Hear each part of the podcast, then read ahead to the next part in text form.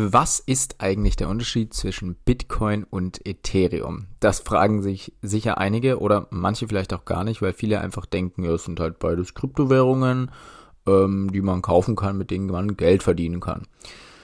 Stimmt natürlich irgendwo, allerdings ist das gar nicht so einfach. Und äh, darüber wollen wir eben genau heute sprechen in der heutigen Podcast-Folge von Forex Your Market Impulse. Gabriel ist wieder da und deswegen geht es natürlich um das Thema Kryptowährungen.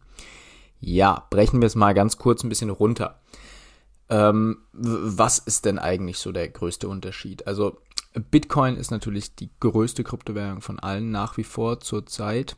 Ähm, nach wie vor zurzeit, ja. Ähm, auf jeden Fall immer noch die größte ähm, Kryptowährung. Und Ethereum ist eigentlich gar keine Kryptowährung, sondern Ether ist eine Kryptowährung.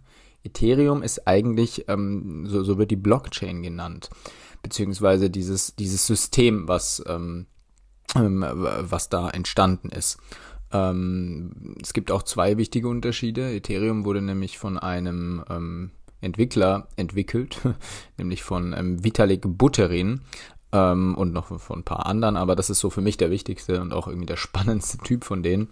Und im Gegensatz zu Bitcoin wissen wir, wer das ist und sehen auch immer wieder Pressekonferenzen von denen, sehen Interviews und so weiter. Und bei Bitcoin wissen wir nicht so richtig, wer steckt dahinter. Ähm, es gibt eben, also als Gründer wird dieser sogenannte Satoshi Nakamoto genannt. Das ist allerdings einfach nur ein Pseudonym und man weiß nicht so wirklich, steckt dahinter eine Einzelperson, steckt dahinter eine Personengruppe es gibt immer wieder mal Leute, die outen sich als Satoshi Nakamoto, sind es natürlich nicht, ist natürlich vollkommener Schwachsinn. Manche gehen auch davon aus, dass der Erfinder vielleicht sogar tot ist.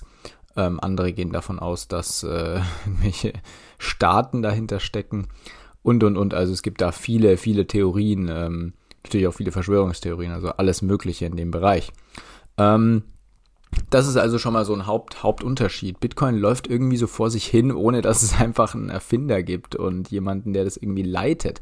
Und das ist halt genau der geniale Punkt an Bitcoin, finde ich, weil dadurch hat es diese Blockchain geschafft, dass wirklich die Teilnehmer der Blockchain hundertprozentig dafür verantwortlich sind, was mit Bitcoin und mit der Blockchain passiert. Also nur wenn die Mehrzahl, die Mehrheit der Teilnehmer ähm, für eine Veränderung stimmt, verändert sich die Blockchain auch. Ansonsten bleibt die Blockchain gleich. Und das jetzt schon seit über zehn, über zehn Jahren. Bitcoin wurde ähm, 2009, wurde der erste Bitcoin geschürft. Und ähm, das ist halt einfach, ja, es ist einfach irgendwie, irgendwie verrückt, ähm, sich das vorzustellen, dass da halt niemand dahinter steckt. Also nicht wie bei irgendeinem Unternehmen, wo irgendein DAX-Unternehmen, wo irgendein CEO dahinter steckt, der eben Scheiße bauen kann, sondern ähm, die, ja, dass das Volk, ich will jetzt nicht so, so theatralisch werden irgendwie, äh, patriotisch, aber irgendwie steckt doch der eigene, der einzelne Bürger, der einfache Bürger dahinter und kann entscheiden, was passiert bei Bitcoin. Klar, kurzer Blick zu Ethereum, ähm, was dies angeht. Ähm, bei Ethereum ist es natürlich genauso. Also natürlich entscheiden auch die Mitglieder der Blockchain, was passiert. Aber es gibt halt trotzdem Entwickler, die sich auch öffentlich zeigen, die natürlich auch öffentlich Marketing betreiben können, die ähm, ja gewisse Infos vielleicht auch zurückhalten von ihren von ihren Plänen und so weiter, aber um dies letztendlich umzusetzen, was, was, die, was die möchten, müssen sie natürlich auch wiederum die Teilnehmer der Blockchain unterstützen.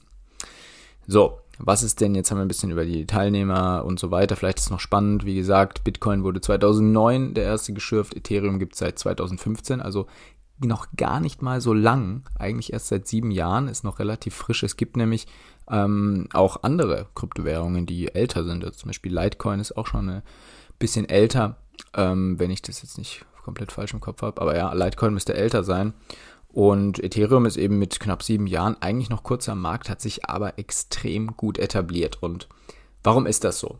Ähm, Ethereum ist eben nicht einfach nur eine Kryptowährung, sondern Ether ist die erstens die Kryptowährung, die dahinter steckt.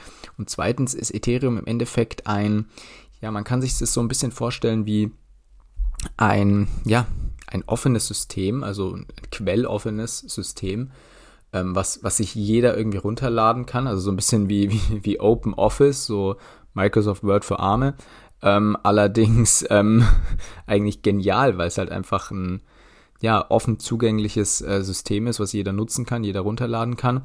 Und äh, jeder kann da alles Mögliche machen. Also man kann eben auf der Ethereum-Blockchains äh, Smart Contracts nutzen. Also man kann gewisse Verträge eben wirklich online, online unterschreiben, online erstellen. Man kann Programme verwalten, man kann Programme ausführen. Es gibt schon viele Games, die über Ethereum laufen. Ähm, also äh, es gibt einfach extrem viele Möglichkeiten, ähm, was mit Ethereum zu machen. Also Ethereum hat sogar eben auch dieses Decentralized Finance eigentlich, also sozusagen das dezentralisierte Finanzwesen entwickelt, wo man wirklich durch alles Mögliche, durch ähm, Kredite und so weiter, also du kannst wirklich da alles machen, wie was du auch bei einer Bank machen kannst. Also da hat einfach Ethereum einen riesen, riesen Schritt gemacht ähm, und auch Bitcoin da irgendwo den Rang abgelaufen, wobei, jetzt schwanken wir zu Bitcoin rüber, Bitcoin ist auch gar nicht dafür da. Also Bitcoin ist eben wirklich einfach nur eine Kryptowährung,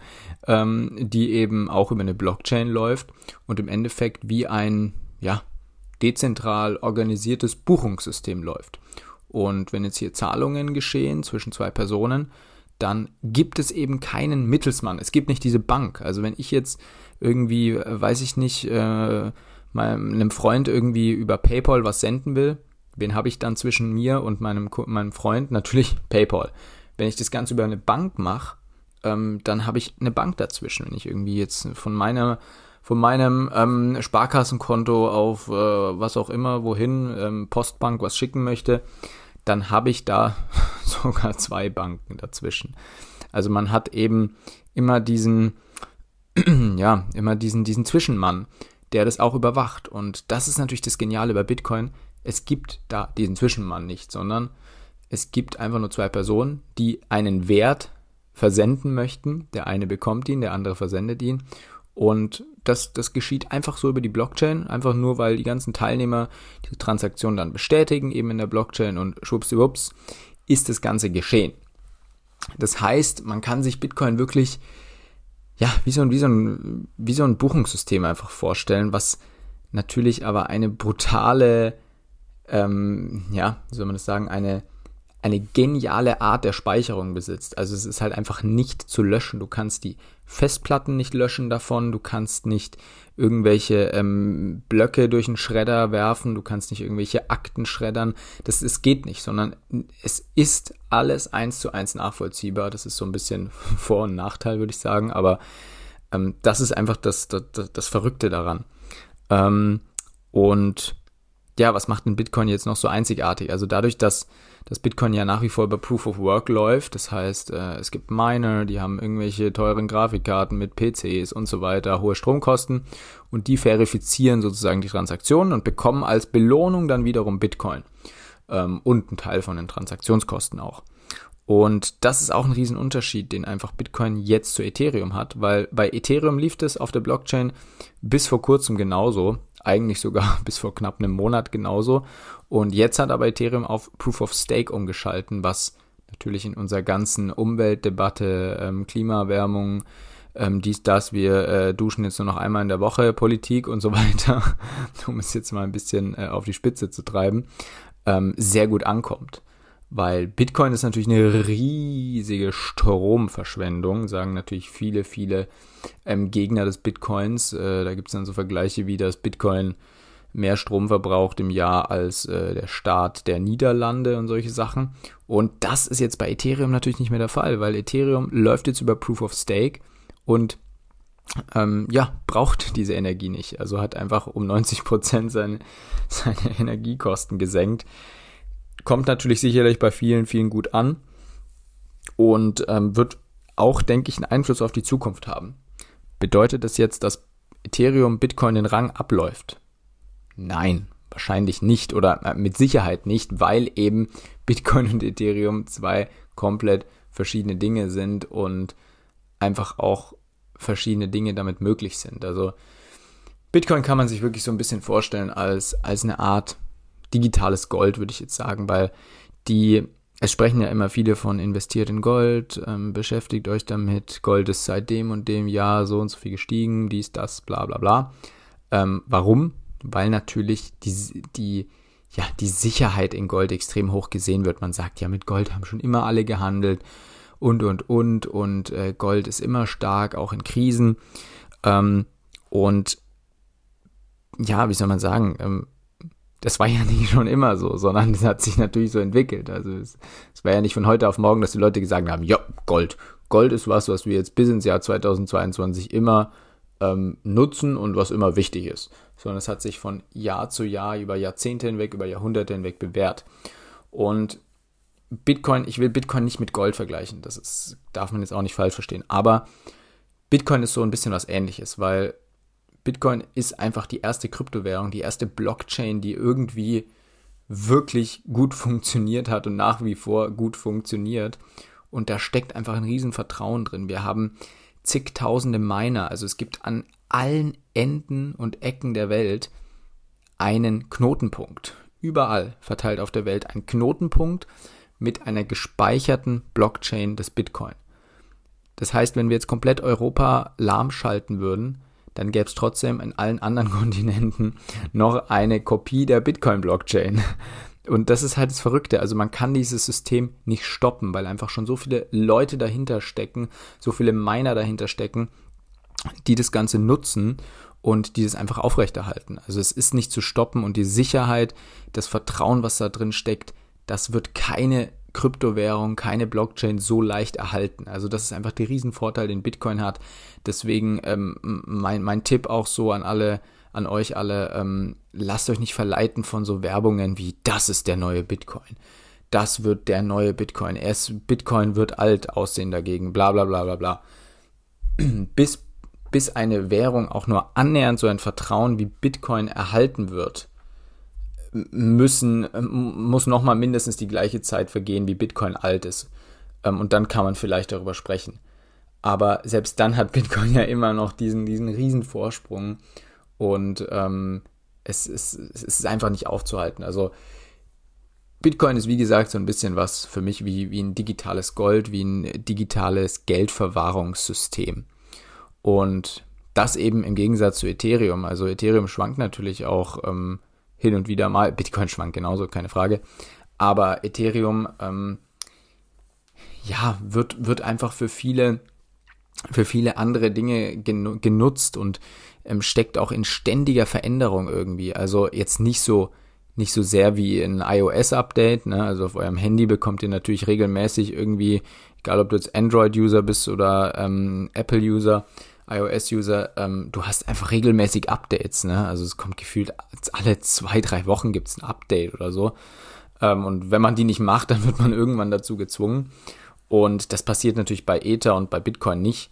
Da gibt's alle paar Monate, wenn überhaupt, sogar eher alle ein bis zwei Jahre ein größeres Update, wie jetzt eben bei Ethereum. Und ähm, bei Bitcoin ist es eben, ja, da, da, das sind einfach keine Updates so nötig, sondern bei Ethereum passiert da viel mehr. Da weiß man auch, was ist geplant. Es gibt wirklich Entwicklungsphasen, die werden von den Entwicklern natürlich schon, schon veröffentlicht. Ähm, was kommt hier, was kommt da. Ähm, also ich würde sagen, Ethereum hat, hat ähm, viel mehr Möglichkeiten in der Vermarktung, aber es ist natürlich nicht so riesig wie Bitcoin. Und also es ist ja noch nicht mal halb so groß wie Bitcoin. Deswegen muss man da so ein bisschen aufpassen, ähm, dass man eben bei Ethereum nicht immer nur einsteigt, wenn der Hype irgendwie da ist, wenn gerade von den Entwicklern irgendwas gehypt wird, sondern behaltet bei Ethereum wirklich die einzelnen Projekte, die unter Ethereum laufen, ein bisschen im Auge, weil da kann einiges passieren, was irgendwie gut, was irgendwie, äh, wo man auch irgendwie noch früh dabei ist und dann läuft es ähm, weil einfach viele, viele andere Kryptowährungen die Ethereum-Blockchain für sich nutzen, für eben zum Beispiel Decentralized Apps, für ähm, Smart Contracts und so weiter. Ähm, und das ist halt das Geniale eben an Ethereum, dass einfach andere Kryptowährungen dazu motiviert sind, die Ethereum-Blockchain zu nutzen oder ihren Token halt wirklich ERC-fähig zu machen, also sozusagen ähm, Ethereum fähig zu machen, dass der auch über die Ethereum-Blockchain ähm, genutzt werden kann. Und das ist natürlich ein riesiger Marketingvorteil für Ethereum, dass einfach andere Coins das als Ziel haben, sozusagen, sich in dieses quelloffene System mit einbringen zu wollen. Und das hat man bei Bitcoin nicht ganz so extrem, aber dafür hat Bitcoin einfach diesen Riesenvorteil als riesiges, dezentral organisiertes Buchungssystem. Und ich denke, da werden auch viel mehr Leute immer drauf aufmerksam werden, weil es wird jetzt, das Ganze mit Bargeld wird immer weniger. Deutschland ist noch ein Land, wo es mehr Bargeld gibt, aber wir haben Länder, was weiß ich, Großbritannien und so weiter. Da kriegst du im, im Supermarkt, kriegst du da klei keine, äh, kein Kleingeld mehr raus, sondern da kannst du teilweise nur mit Karte zahlen ähm, und, und, und. Also da ist Deutschland noch ziemlich hinterher. Und die werden, die Deutschen werden, glaube ich, noch so ein bisschen gucken in den nächsten fünf bis zehn Jahren, wenn dann wirklich die Bargeldenteignung, nenne ich es jetzt mal ganz radikal, ähm, vonstatten geht. Da wird man sich noch freuen über den ein oder anderen Bitcoin irgendwie, denke ich, weil Bitcoin ist dann wirklich die einzige Möglichkeit, noch unabhängig vom System Transaktionen mit anderen Leuten zu machen, ohne dass das System seine Augen drauf hat. Es ist natürlich einsichtlich für alle, klar, man kann auf der Bitcoin-Blockchain ja alles sehen, was ja auch ein Vorteil ist. Ähm, dadurch kann einfach nicht viel manipuliert werden in der Chain, beziehungsweise gar nichts. Und es kann auch kein, ja, kein, wie soll man sagen, kein Schmu getrieben werden. Aber ähm, ja, die, die, die Regierungen können theoretisch das einsehen, aber man weiß ja nicht unbedingt sofort, von wem welches Wallet, von wem welche digitale Brieftasche stammt. Und ja, das ist, glaube ich, so ein bisschen spannend jetzt auch für die Zukunft, für die nächsten fünf bis zehn Jahre, wenn diese Bargeldenteignung vonstatten gehen wird, dass man einfach vielleicht Bitcoin stattdessen nutzt, eben als digitales Bargeld, nenne ich es jetzt mal. Ja, das waren jetzt mal so ganz runtergebrochen ein paar ähm, Facts, Facts, Facts, genau, Facts, Fakten zu ähm, dem Unterschied zwischen Ethereum und Bitcoin. Ich hoffe, äh, einige konnten was Neues auch mitnehmen hierbei und haben auch so ein bisschen verstanden, das ist so die Hauptmessage der heutigen Folge. Kryptowährung ist nicht gleich Kryptowährung, sondern es geht immer um die Blockchain. Es geht immer um die Blockchain, die hinter der Währung steht, was kann die Blockchain, wie funktioniert die Blockchain, wie sicher ist die Blockchain, wie schnell ist die Blockchain, wie kostengünstig ist die Blockchain, wie umweltfreundlich ist die Blockchain und so weiter. Es geht nicht darum, ähm, welcher Coin und welcher Token steigt als nächstes ähm, um 100 Prozent. Das mag vielleicht schön sein, um Geld zu verdienen, aber das hat nichts mit langfristigen ähm, Investieren in die Kryptowelt zu tun. Das heißt, ähm, ja, beschäftigt euch mit den Blockchains, Schaut euch ähm, Ethereum-Projekte an ähm, und ja, schaut mal nochmal genauer hin, was hinter Bitcoin steckt und warum Bitcoin überhaupt so stark ist.